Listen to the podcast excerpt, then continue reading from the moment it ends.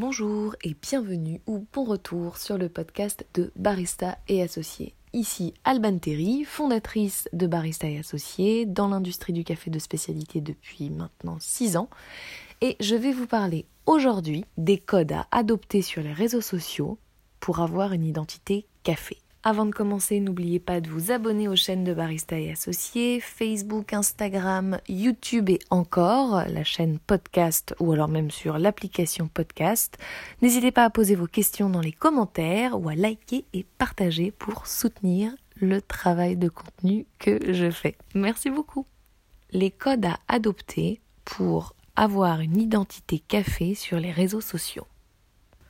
Beaucoup de coffee shops s'en rendent compte, pour pouvoir rentabiliser son business, il faut avoir une offre nourriture, une offre restaurant. Les brunchs sont aujourd'hui très très très très populaires sur les réseaux sociaux et à Paris, j'imagine en France en général. Et si vous n'avez pas sur vos réseaux sociaux des images de brunch avec œufs brouillés, tartines avocat et granola, vous risquez de passer à côté de la foule des week-ends. Donc oui, évidemment, il faut mettre en avant son offre restauration sur ses réseaux sociaux. Cependant, à force de vouloir promouvoir cette offre, on risque de faire passer le café au second plan et les gens ne savent plus qu'on fait du bon café. Or, on s'appelle pas coffee shop pour rien, sinon on s'appellerait cantine. Donc, comment rétablir cette dynamique pour développer une identité caféinée sur ses réseaux sociaux? La première chose à faire, c'est tout de suite poster des photos de café. Oui, bah ça, ça paraît évident. Hein.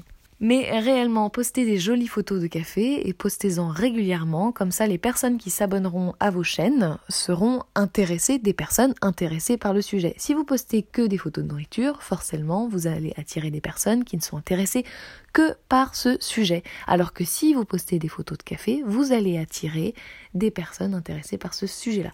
J'en suis la preuve, barista et associé, avec uniquement du contenu caféiné, le tout euh, sans lieu, personne peut venir me voir, uniquement le tout sur les réseaux sociaux.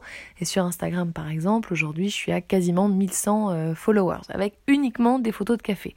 Comme quoi, euh, comme quoi ça peut payer. D'ailleurs, vous, vous êtes bien là, c'est que le café vous intéresse et que les posts sur les réseaux sociaux sur le café vous intéressent. Deuxième chose à faire, donc euh, après avoir posté des photos, donc du visuel caféiné, c'est de poster des informations sur votre café. C'est-à-dire que si vous êtes un coffee shop, mais que dans vos, euh, commentaires, enfin dans vos posts, on ne voit aucune information sur le café que vous utilisez, pourquoi vous utilisez ce café-là, etc., etc., ben, il manque une partie de votre identité, il manque une partie de votre ADN.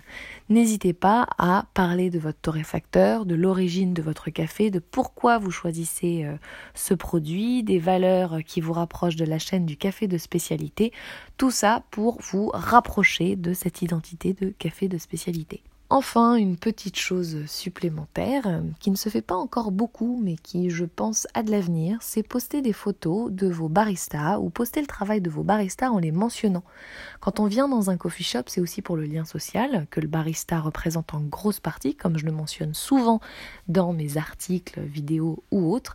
Et du coup, si vous le mettez en avant, dans votre contenu, dans votre contenu sur les réseaux sociaux, vous allez donner un aspect plus humain, plus social, à, à votre vitrine. Parce que bon, les photos de d'œufs brouillés, tartine avocat, c'est bien, ça donne envie, ça fait saliver, mais pour le lien social, on repassera. C'est aussi une bonne façon d'amplifier la culture café que vous avez vous-même à l'intérieur de votre coffee shop en mettant en valeur vos baristas, en mettant en valeur leur travail et donc du coup en les faisant se sentir valorisés.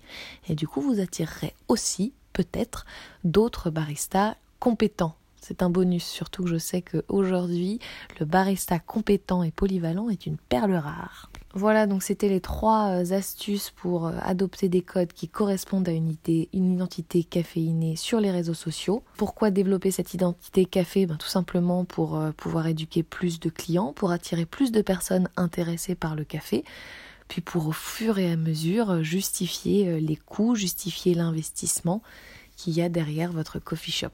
Donc je récapitule, on commence avec des photos de café, ce qui semble évident, des jolies photos si possible, ensuite du contenu euh, sur le café, du contenu écrit, des explications, ce qui vous rapproche des valeurs du café de spécialité, enfin tout ce qui fait que vous avez choisi de travailler avec du café de spécialité.